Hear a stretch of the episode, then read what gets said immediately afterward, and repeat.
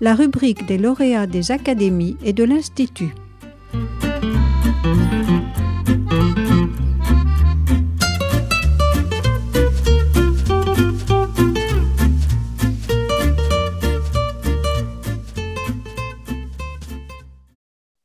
Ma thèse de sciences politiques, réalisée sous la direction de Pascal Laborier, a été soutenue en novembre 2019 à l'Université Paris-Nanterre. Elle s'intitule Une assistance à deux vitesses, socio-histoire de l'hébergement social des sans-abri depuis les années 50. Je reviendrai dans un instant sur ce titre qui reprend de manière concise le principal résultat de ma recherche. Pour le moment, j'aimerais indiquer que mon exposé s'organise en trois temps. D'abord, je vais retracer le cheminement personnel et intellectuel qui m'a permis de formuler la problématique de ma recherche. Par la suite, je vais exposer ce que donne à voir cette thèse, ainsi que ses apports à la compréhension du sans-abrisme et de l'assistance. Enfin, j'évoquerai brièvement les suites données à cette recherche. Je voudrais commencer par dire que je me suis intéressé à la question de l'assistance aux sans-abri par le biais d'une expérience personnelle. Au cours de mes études, j'ai eu l'occasion de m'engager en tant que bénévole au Resto du Cœur dans le cadre de distribution alimentaire faite dans la rue. Cette expérience marquante a été transformée en objet de recherche dans le cadre d'un mémoire. Il s'agissait dans ce travail d'interroger la délégation de la mise en œuvre de l'action publique aux associations caritatives. Celles-ci doivent souvent gérer en urgence l'attribution gratuite de denrées de base aux populations les plus démunies. C'est dans ce cadre que j'ai découvert différents dispositifs d'assistance, les maraudes, accueil de jour, centres d'hébergement, qui sont au cœur de l'aide aux sans-abri. En commençant ma thèse, mes investigations se sont progressivement concentrées sur un élément qui me semblait énigmatique. On sait aujourd'hui que le traitement des personnes qualifiées de vagabonds, clochards ou SDF s'est transformé au cours du XXe siècle. En quelque sorte, d'un point de vue légal notamment, la répression des personnes à la rue a été supplantée par l'assistance. De nos jours, tous les sans-abri, en principe, sont perçus comme des personnes en détresse qu'il faut protéger de la mort physique et psychique et aider à s'en sortir. Or, tout un ensemble de travaux académiques, de rapports administratifs, de prises de position associatives constate l'existence d'un système d'assistance, fortement hiérarchisé. Cela est notamment le cas pour l'hébergement social, scindé entre des centres d'urgence et de réinsertion. Je peux peut-être préciser dès maintenant que les centres d'hébergement d'urgence accueillent sur le très court terme, c'est-à-dire une ou quelques nuits, alors que ceux de réinsertion hébergent sur un plus long terme, à savoir pour six mois renouvelables. J'ai eu ainsi progressivement la conviction que l'institutionnalisation de l'hébergement entre urgence d'une part et réinsertion d'autre part méritait d'être étudiée de manière approfondie, ce qui n'avait pas encore été fait par des chercheurs. De plus, ce travail me semblait important parce que ces deux catégories, réinsertion et urgence, imprègnent de manière générale les dispositifs d'assistance. Enfin, cette recherche s'est révélée d'autant plus pertinente que la dualité de l'hébergement est également source de segmentation sociale. Les personnes aux propriétés sociales les moins favorisées sont dirigées vers l'urgence. En quelque sorte, les plus pauvres reçoivent également l'aide la plus pauvre. Ma thèse essaie donc de répondre à l'énigme suivante. Comment s'est institutionnalisée cette dualité de l'assistance aux sans-abri entre réinsertion et urgence L'énonciation de l'énigme me permet maintenant de clarifier son intitulé. Le titre n'a pas pour objectif de dénoncer l'existence d'une concurrence entre services publics et services privés, comme le sens commun de l'expression à deux vitesses peut laisser entendre, notamment pour le cas de l'hôpital. Cela n'a pas vraiment de sens ici, puisque le centre d'hébergement, qu'il soit de réinsertion ou d'urgence, sont le produit de financement public et de metteurs en œuvre privés, à savoir les acteurs caritatifs. Le titre de la thèse vise plutôt à rendre compte du fil conducteur de ma réflexion, à savoir le processus de dualisation qui se produit au sein de l'assistance depuis les années 50. Ce processus aboutit à l'existence de deux catégories d'intervention publique qui continuent encore aujourd'hui à structurer dans une grande mesure l'action sociale destinée aux sans-abri. Avant de détailler les apports de ma thèse, j'aimerais indiquer que celle-ci s'appuie sur le dépouillement d'une cinquantaine de cartons d'archives. J'ai en effet consulté des archives d'administration chargées des vagabonds, des clochards et autres indésirables, entre guillemets. Depuis la fin de la Seconde Guerre mondiale, ces archives regorgent aussi de données appartenant à des associations majeures dans la cause des sans-abri. Je pense à la Fédération des centres d'hébergement. J'ai aussi consulté les archives privées d'une œuvre centrale dans l'assistance des sans-abri à Paris, la Pain. Par ailleurs, la thèse s'est nourrie d'une vingtaine d'entretiens avec divers acteurs ayant affaire à cette action publique, ainsi que d'observations dans deux centres d'hébergement et dans d'autres dispositifs. La thèse s'organise en deux grandes parties qui explorent chronologiquement deux contextes différents. C'est au travers de ces deux périodes que l'institutionnalisation de la dualité de l'hébergement a lieu. Ce processus est le produit des relations entre différents acteurs et plus précisément les décideurs publics et les représentants associatifs.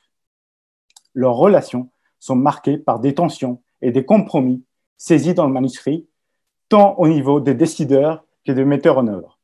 Je vais donc décrire ces deux périodes. La première période va des années d'après-guerre à la fin des années 70. Il s'agit d'une période de planification, de croissance économique et de mise en place d'un système de protection sociale essentiellement assurantiel. Grosso modo, il s'agit des Trente Glorieuses. Dans ce contexte, des populations marginales, pensées comme résiduelles, provoquent la création d'une nouvelle assistance d'État, l'aide sociale à l'hébergement. Dans ce cadre-là, la fédération des centres d'hébergement se constitue et se mobilise pour, l'élargissement de cette nouvelle assistance. La fédération met en avant la volonté de réclasser dans le monde du travail toutes les populations jugées inadaptées à la croissance économique. Or, cette mobilisation n'entraîne pas pour autant la disparition du délit de vagabondage, alors que c'était un des souhaits de la fédération. Ainsi seulement, les vagabonds estimés reclassables sont admis au bénéfice de cette aide sociale à la fin des années 50. Cette mesure est fondamentale puisqu'elle marque le passage partiel des vagabonds du code pénal au code de l'aide sociale. Pourtant, cette mesure participe aussi à la naissance d'une assistance à deux vitesses. D'un côté, elle contribue au développement d'institutions d'accueil financées par l'État qui deviennent progressivement les CHRS, centres d'hébergement et de réinsertion sociale. Il s'agit de centres qui accueillent pour une durée de six mois renouvelable. Ils sont sélectifs et disposent d'une équipe de professionnels du social. De l'autre, cette mesure laisse de côté tout un pan de la population à la rue, tous ces vagabonds estimés non reclassables qui trouvent seulement refuge dans les asiles de nuit, à savoir les centres financés par la charité, non sélectifs, non professionnalisés et accueillant sur une très courte durée. Dans les médias après-guerre, on trouve donc déjà une distinction entre réinsertion et urgence, mais celle-ci reste à l'état implicite, puisque les asiles de nuit ne rentrent pas dans l'action de l'État. La deuxième période est celle au cours de laquelle cette dualité implicite va s'institutionnaliser dans l'action sociale et devenir ainsi explicite. Cette séquence historique se déroule des années 80 aux années 2010. Cela correspond à la période qu'on appelle les 30 piteuses, voire aujourd'hui les 40 piteuses. Cette période se caractérise par le chômage de masse, les politiques libérales et le développement de l'assistance de la protection sociale. Ce contexte favorise la légitimation par l'État d'anciens asiles de nuit jusqu'alors financés par la charité privée on parle de manière générale de secours d'urgence. Les pouvoirs publics subventionnent en effet de manière cyclique tous les hivers ces formules d'hébergement de très court terme. Dans la thèse, j'analyse comment ce traitement ponctuel du problème des personnes sans abri s'institutionnalise aussi lorsque la fédération des centres d'hébergement, malgré ses réticences initiales, investit pleinement le domaine de l'urgence sans pour autant abandonner l'idée de la réinsertion en bout de parcours, l'urgence est pensée comme un premier moment de l'aide sociale qui doit se poursuivre par la réinsertion. Pour être plus précis, les centres d'hébergement d'urgence deviennent le premier étage d'une modalité d'assistance qui se poursuit par l'accès au CHRS et qui devrait encore se poursuivre par l'accès au logement social. Bien évidemment, tout un ensemble d'observateurs constate et critique depuis plusieurs années le manque de fluidité de ce système d'hébergement et de logement. Si la politique du logement d'abord lancée en 2010 met en place des solutions d'hébergement et de logement accompagnées de long terme, il semble que le recours d'urgence, c'est-à-dire de réponses euh, de court terme, continue à structurer en grande partie cette assistance. Après avoir résumé les deux périodes analysées dans ma thèse, j'aimerais maintenant expliciter les trois principaux apports tirés de mon travail. La première contribution de la thèse est qu'elle apporte des connaissances nouvelles sur l'histoire du traitement des sans-abri, notamment pour une période peu explorée, celle des Trente Glorieuses. Les archives utilisées dans ce travail, qu'elles soient publiques ou privées, n'avaient pas été consultées jusqu'alors. La thèse contribue donc empiriquement à la connaissance de la structuration de l'offre d'assistance des populations marginales dans le second XXe siècle, ainsi qu'à l'identification des acteurs, aux fonctionnaires, représentants d'associations bénévoles de terrain, journalistes, qui depuis les années 50 agissent sur cette question. Le deuxième apport de la thèse est qu'elle met en évidence une coproduction de l'assistance issue des relations d'interdépendance entre acteurs publics et privés.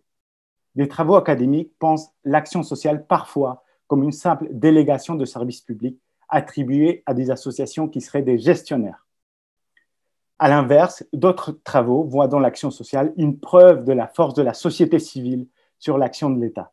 Or, ces approches nous semblent toutes les deux incomplètes et vouées plutôt à être pensées ensemble.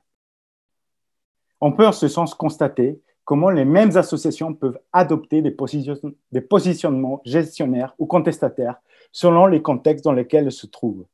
De même, leur incursion dans l'action publique ne leur empêche pas de concilier leurs principes traditionnels ou charitables avec les objectifs de l'État. la troisième contribution de la thèse est qu'elle permet de voir, à partir du cas précis de l'aide aux sans-abri, comment la distinction classique entre bons et mauvais pauvres se voit recomposée avec les transformations de l'État social. À mon sens, malgré l'extension de l'assistance à l'égard de ces personnes au cours du XXe siècle, une profonde ambivalence persiste. On pourrait dire aujourd'hui que toutes les personnes sans abri ont le droit d'être aidées, contrairement à l'époque où le vagabondage était puni par la loi.